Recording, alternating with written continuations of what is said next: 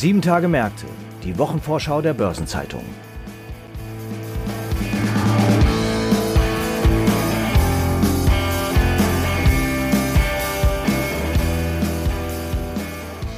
Die achte Kalenderwoche steht ganz im Zeichen der Unternehmensbilanzen.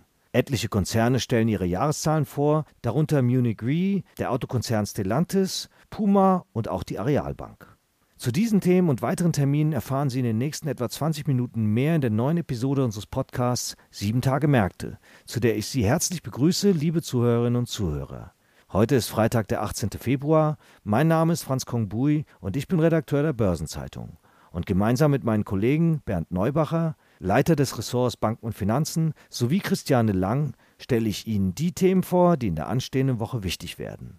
Und starten wollen wir mit der Arealbank. Hierzu begrüße ich unseren Bankenressortleiter Bernd Neubacher. Hallo Bernd. Hallo. Bernd, bei der Arealbank ging es ja zuletzt turbulent zu, auch wegen etlicher Auseinandersetzungen mit Aktionärsaktivisten. Kannst du uns über die vorherrschende Gemengelage kurz ins Bild setzen? Ja, gerne. Im Grunde stehen sich da zwei Lager gegenüber. Auf der einen Seite haben wir die beiden Hedgefonds Petrus Advisors und Tellius Capital. Sie arbeiten darauf hin, die Softwaretochter Arion aus dem Konzern herauszulösen, zu veräußern und den Erlös auszuschütten. Auf der anderen Seite steht das Management, äh, das genau dies ablehnt. Und dazwischen die Aktionäre nochmal Musik reingekommen ist in die Angelegenheit im Herbst. Äh, da haben die beiden Finanzinvestoren Advent und Centerbridge äh, für die Arealbank ein Übernahmeangebot vorgelegt. Sie haben erst 29 Euro geboten, dann auf 31 Euro aufgestockt. Das entspricht äh, insgesamt 1,74 Milliarden Euro. Diese Offerte ist aber zum Monatsbeginn gescheitert, weil nur 43 Prozent der Anteilseigner ihre Aktien andienten. Unter dem dauert die Hängepartie zwischen Hedgefonds und Unternehmensführung an. Du sprichst von einer Hängepartie infolge auch der Veränderungen im Aktionariat. Wie kommt es zu diesem, ich nenne es jetzt mal Patt? Ja, ich habe den Eindruck, dass die beiden Hedgefonds ihr Engagement anfangs weniger langfristig angelegt hatten, äh, weil sie glaubten, dass die Abspaltung der Arion früher durchsetzbar wäre. Das ist aber nicht der Fall gewesen. Und nun vereinen sie zusammen rund 20 Prozent der Anteile. Damit können sie das Ruder nicht übernehmen. Es reicht aber der Bank hin und wieder in die Suppe zu spucken. Das hat sich im Dezember auf der außerordentlichen Hauptversammlung des Instituts gezeigt. Da setzte Petrus zunächst die Abwahl von drei Mitgliedern des Aufsichtsrats durch, schaffte es danach aber nicht, eigene Kandidaten im Kontrollgremium zu installieren, sodass die nachrückenden Mitglieder des Aufsichtsrats letztlich gerichtlich bestellt werden mussten. Vorstand und Aufsichtsrat der Bank müssen also mit wechselnden Mehrheiten bei Abstimmungen von Aktionären rechnen und in der Bank wird die momentane Struktur, also die veränderte Struktur der Anteilseignerschaft auch mit dem Verbot der Dividendenausschüttung durch die Europäische Bankenaufsicht angesichts der Pandemie im März äh, vor vergangenen Jahres zurückgeführt.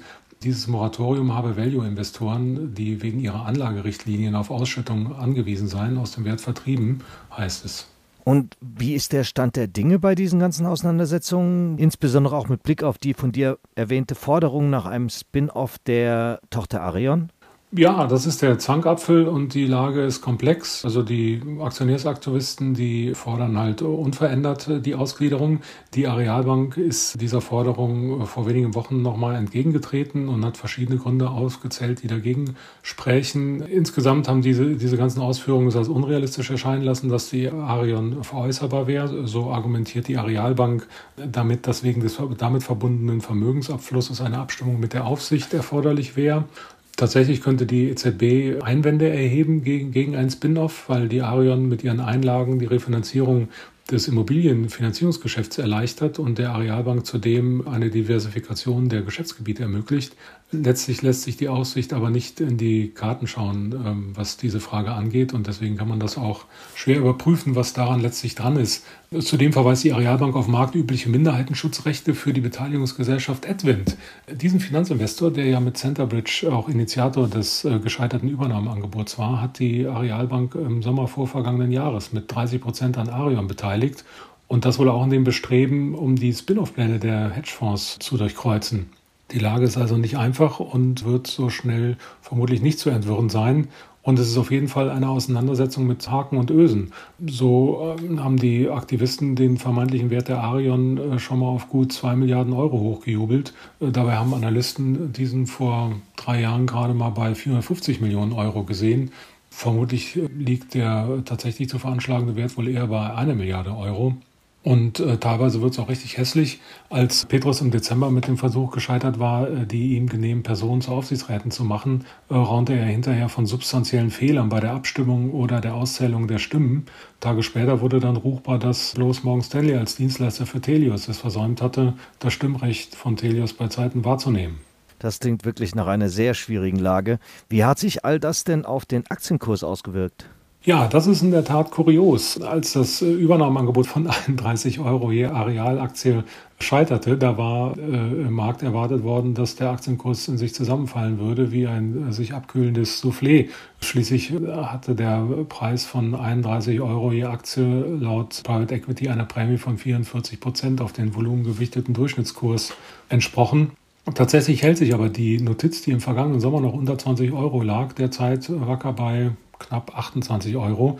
Für mich bedeutet das, dass die Anleger also entweder damit rechnen, dass noch ein weiterer Bieter sich interessiert zeigen wird an der Arealbank oder vielleicht sind viele Investoren auch einfach nur der Meinung, dass schon was dran sein muss an der Gesellschaft, wenn Finanzinvestoren bereit sind, dafür 31 Euro je Aktie zu zahlen. Außerdem sind Bankwerte zuletzt ja ohnehin wieder besser gelitten, weil sich eine Zinswende abzeichnet. In dieser Lage würde es Vorstandschef Jochen Klöskes sicher helfen, gute Zahlen und Perspektiven zu präsentieren. Ja, das ist äh, eindeutig. Also meiner Erwartung nach wird äh, Jochen Klöskes, wenn er auf der digitalen Pressekonferenz am Donnerstag kommender Woche die vorläufigen Zahlen für das vergangene Jahr vorstellt, auf jeden Fall den Eindruck vermitteln wollen, dass das Geschäft in seiner bestehenden Struktur einwandfrei läuft und dass es jedenfalls keinen Anlass gibt, sich irgendwelchen Spin-off-Plänen hinzugeben. Und ich denke mal, dass die äh, Spielräume, die die Bilanzierungsregeln Finanzinstituten im Gewinnausweis bieten, auf jeden Fall ausgenutzt worden sind, sofern das überhaupt nötig sein sollte, damit die Bank auch einen gescheiten Gewinn zeigt. Und es würde mich sehr überraschen, wenn die Bank in dieser Situation den Markt mit ihren Zahlen und ihrem Ausblick enttäuschen sollte. Was ist denn mit Blick auf diese Zahlen zu erwarten? Ja, äh, in einer ersten Reaktion auf, auf die fehlgeschlagene Übernahmeofferte der Finanzinvestoren äh, hat die Arealbank in der vorvergangenen Woche schon mal ein bisschen gut Wetter gemacht. Sie hat von einem kräftigen Ergebnisszwing, Zitat Ende, im Jahr 2021 berichtet und zudem fallen lassen, dass man 2021 die wesentlichen strategischen Ziele übertroffen habe. Die Bank hat die Prognose eines Betriebsergebnisses von 100 bis 175 Millionen Euro bestätigt und das Volumen des Portfolios hat den Angaben zum Jahresende ein Jahr früher als erwartet die Marke von 30 Milliarden Euro übertroffen. Zugleich wurden detailliertere Angaben zu den Wachstumsplänen in allen Segmenten angekündigt. Mich würde es auch nicht wundern, wenn äh, Jochen Klöske sich vielleicht das eine oder andere Detail noch aufgehoben hätte, das den Markt für die momentane Strategie der Gesellschaft einnehmen könnte. Okay, klingt wirklich sehr, sehr spannend. Vielen Dank, Bernd, für diesen Einblick in die wahrlich turbulente Lage bei der Arealbank. Gerne. Darüber hinaus gibt es noch weitere wichtige Themen in der neuen Woche und die stellt meine Kollegin Christiane Lang vor. Hallo Christiane, womit hast du dich denn beschäftigt? Hallo Franz, ich starte heute mit Puma. Der Sportartikelhersteller stellt am Dienstag seine Jahresbilanz vor. Die Branche hat ja weiterhin pandemiebedingt sehr zu kämpfen. So wirken sich die Produktionsausfälle in Asien als Folge der Pandemie bis ins erste Quartal dieses Jahres aus. Na, das betrifft den Produktionsstandort Vietnam, oder? Genau, die Schwierigkeiten hatten vor allem in Vietnam Mitte letzten Jahres begonnen. Wegen der Pandemie hatten die örtlichen Behörden die Schließung von Fabriken im Süden Vietnams von Ende Juli bis Mitte Oktober angeordnet. Und das hat Puma hart getroffen. Immerhin bezieht das Unternehmen aus Vietnam etwa ein Drittel aller Produkte. Aber die Produktionsausfälle treffen natürlich alle, auch die deutlich größeren Konkurrenten Adidas und Nike. Zudem macht der Boykott westlicher Waren in China den Herstellern zu schaffen, denn China ist der profitabelste Markt für internationale Sportartikelhersteller. Und äh, wie schlägt sich das alles bei Puma in den Zahlen nieder? Also trotz aller Widrigkeiten war 2021 für Puma besonders erfolgreich. Umsatz und Ergebnis übertrafen die Erwartungen des Unternehmens und erreichten sogar neue Höchstwerte. Das hat das Management im Januar schon bekannt gegeben. So ist der Konzernerlös um 32 Prozent auf 6,8 Milliarden Euro gestiegen und das Vorsteuerergebnis hat sich auf 557 Millionen Euro mehr als verdoppelt. Und wie hat Puma diese Rekordwerte geschafft? Puma begründet das gute Abschneiden mit einer, ich zitiere, anhaltenden Markendynamik und einer starken globalen Nachfrage. Das Wachstum sei trotz der negativen Auswirkungen der Covid-19-Pandemie und der anhaltenden Engpässe in der Lieferkette erzielt worden. Du hattest ja anfangs gesagt, das Management erwartet, dass sich die Pandemiefolgen bis ins erste Quartal 2022 auswirken. Da darf man ja auf die Jahresprognose von CEO Björn Gulden gespannt sein. Ja, trotz des Rekordergebnisses 2021 wird Gulden sicherlich noch vorsichtig sein. Das hat nicht nur mit den Pandemiefolgen zu tun. Gulden ist generell zurückhaltend und lässt gern etwas Luft nach oben. Am Mittwoch legt der weltgrößte Rückversicherer, die Munich Re, die Jahreszahlen für 2021 vor. Und es sieht sehr gut aus für den Konzern, trotz der hohen Belastungen aus Naturkatastrophenschäden, wie zum Beispiel der Flutkatastrophe in der Eifel im Juli vergangenen Jahres. Woher kommt diese gute Entwicklung? Da spielen mehrere Faktoren zusammen. Die hohen Schadenbelastungen aus Naturkatastrophen und der Pandemie konnte die Munich Re vor allem mit hohen Kapitalanlageerträgen überkompensieren. Dann sind die Pandemiebelastungen auch zurückgegangen, das Neugeschäft expandiert und auch die Erstversicherungstochter Ergo ist auf Kurs. Sehr hilfreich ist zudem der sich verhärtende Markt im Rückversicherungsgeschäft. Das bedeutet, Rückversicherung wird teurer, das heißt die Einnahmen steigen für den Konzern und das bringt zusätzlichen Rückenwind für die Marge. Vor diesem Hintergrund dürfte Vorstandschef Joachim Wenning zur Bilanzvorlage am Mittwoch also mit guten Jahreszahlen und einem robusten Ausblick für 2022 aufwarten. Du sprichst vom Ausblick. Wie sind denn die Erwartungen für das abgelaufene Jahr? Also für das abgelaufene Jahr 2021 peilte das Management einen Überschuss von 2,8 Milliarden Euro an. Das wäre ein Plus von 1,6 Milliarden Euro nach dem massiven Ergebniseinbruch 2020. In diesem ersten Pandemiejahr war der Überschuss um mehr als die Hälfte von 2,7 auf 1,2 Milliarden Euro geschrumpft. Es sieht also so aus, als hätte die Munich Re das Vorkrisenniveau jetzt nicht nur wieder erreicht, sondern sogar knapp übertroffen. Und wird sich das in der Dividende widerspiegeln? Ja, für 2021 wird eine Anhebung erwartet, und zwar auf 10,40 Euro, nachdem 2019 und 2020 jeweils 9,80 Euro gezahlt worden waren. Ja, also alles sehr, sehr positiv. Und geht das so weiter? Wie sind die Prognosen für das laufende Jahr? Da rechnen die Analysten im Schnitt mit einem kräftigen Gewinnanstieg von etwa 20 Prozent auf 3,4 Milliarden Euro. Und Rückenwind wird hier von den absehbar steigenden Zinsen kommen. Die EZB hat ja mit Blick auf die kräftige Inflation eine straffere Geldpolitik in Aussicht gestellt. Und festverzinsliche Wertpapiere machen ja einen Großteil der Kapitalanlage des Rückversicherers aus. Und die werden mit wieder steigenden Zinsen attraktiver, was künftig tendenziell für wachsende Kapitalanlagerenditen sorgt. Ebenfalls am Mittwoch legt der italienisch-französische Autokonzern Stellantis seine Jahresbilanz vor. Das ist übrigens seine erste. Stellantis ist ja bekanntlich erst im Januar 2021, also vor 13 Monaten, aus der Fusion der Opel-Mutter PSA und Fiat Chrysler hervorgegangen. Und kann man schon etwas sagen, wie das erste Jahr gelaufen ist? Ja klar, schon zum Halbjahr hatte Stellantis mit sehr guten Zahlen aufgewartet. Die Automobilbranche insgesamt hatte zu diesem Zeitpunkt verbesserte Ergebnisse und erhöhte Prognosen präsentiert, aber Stellantis hat im Vergleich zu den Konkurrenten nochmal deutlich besser abgeschnitten. Und zwar scheint sich die Strategie von Konzernchef Carlos Tavares auszuzahlen, die Automodelle höherwertig zu positionieren. Außerdem sind die Synergien der beiden Gruppen schneller gehoben worden als ursprünglich angenommen. So hat sich dann der Umsatz in den ersten sechs Monaten verglichen mit pro forma Vorjahreszahlen vervierfacht und die bereinigte operative Marge von 11,4 Prozent lag nicht nur über den Markterwartungen, sondern bedeutete auch einen Rekord für die beiden fusionierten Konzerne. Und das, obwohl wegen des Chipmangels mindestens 1,4 Millionen Autos, das war eine Schätzung von Oktober, gar nicht gebaut werden konnten. Das klingt nach einem erfolgreichen Start für das fusionierte Unternehmen. Was wird denn nun für das Gesamtjahr erwartet? Die Analysten von Jefferies erwarten, dass Stellantis 2021 einen Umsatz von über 151 Milliarden Euro, ein bereinigtes Proforma-Betriebsergebnis von knapp 16 Milliarden Euro und eine operative Marge von 10,5 Prozent verbucht hat. Dabei dürfte die operative Marge in Nordamerika mit 14,4 Prozent deutlich über den 8,3 Prozent in Europa liegen. Du hast vorhin das Stichwort Chipmangel gegeben. Der belastet ja die gesamte Branche und hat bei Stellantis zu strikteren Maßnahmen geführt. Das stimmt. Stellantis hat im abgelaufenen Jahr einige Werke für mehrere Monate geschlossen, darunter das Opel-Werk in Eisenach. Hier ist der Betrieb Anfang des Jahres zwar wieder angelaufen, aber an anderen Standorten wie etwa in Mühlhausen in Frankreich ist die Produktion noch immer beeinträchtigt. Investoren erwarten, dass Tavares am Mittwoch sagt, wie es dort weitergehen wird. Und was die Standorte angeht, vielleicht gibt es am Mittwoch schon eine finale Aussage zur geplanten Batteriefabrik im italienischen Termoli. Hier wird noch auf die Zusage der italienischen Regierung gewartet. Stellantis plant im Rahmen seiner Elektrifizierungsstrategie insgesamt fünf Batteriefabriken, und zwar in Deutschland, Frankreich, Italien und Nordamerika. Ja, wenn nicht am Mittwoch, dann werden wir sicher spätestens auf dem Strategietag am 1. März Näheres zu den langfristigen Plänen des Konzerns hören. So ist es.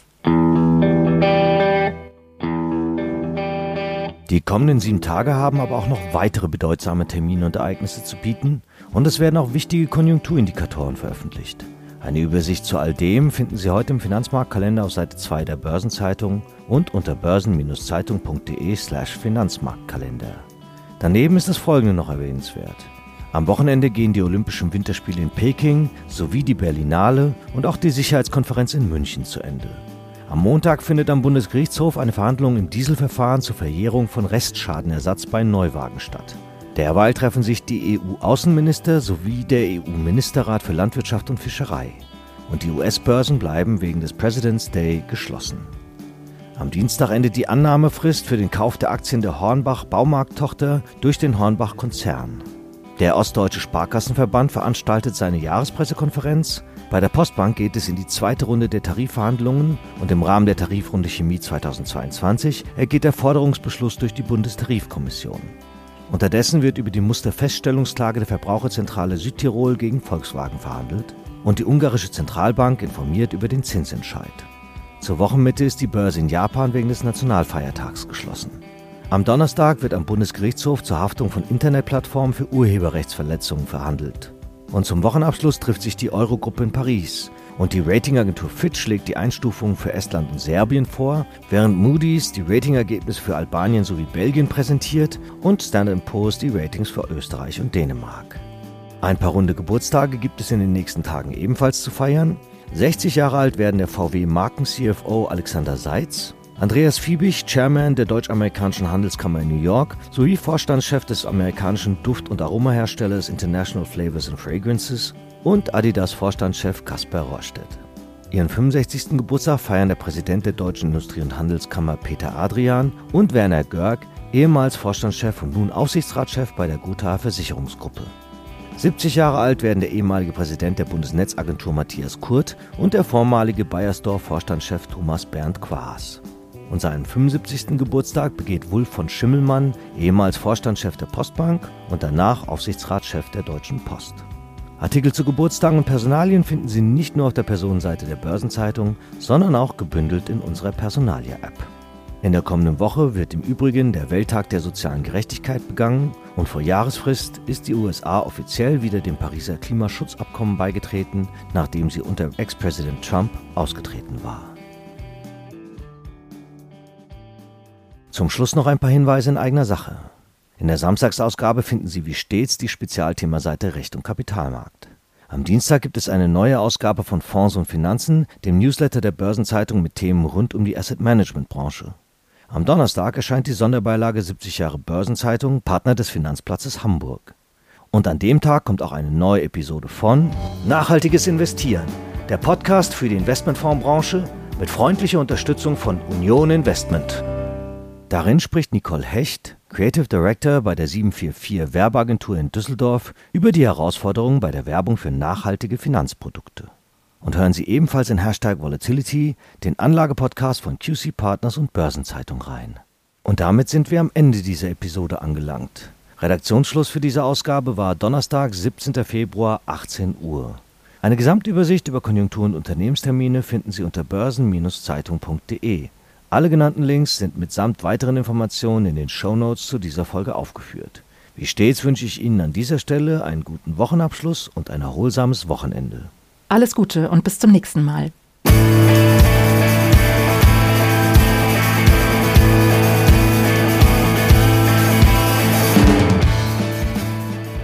Sieben Tage Märkte, die Wochenvorschau der Börsenzeitung.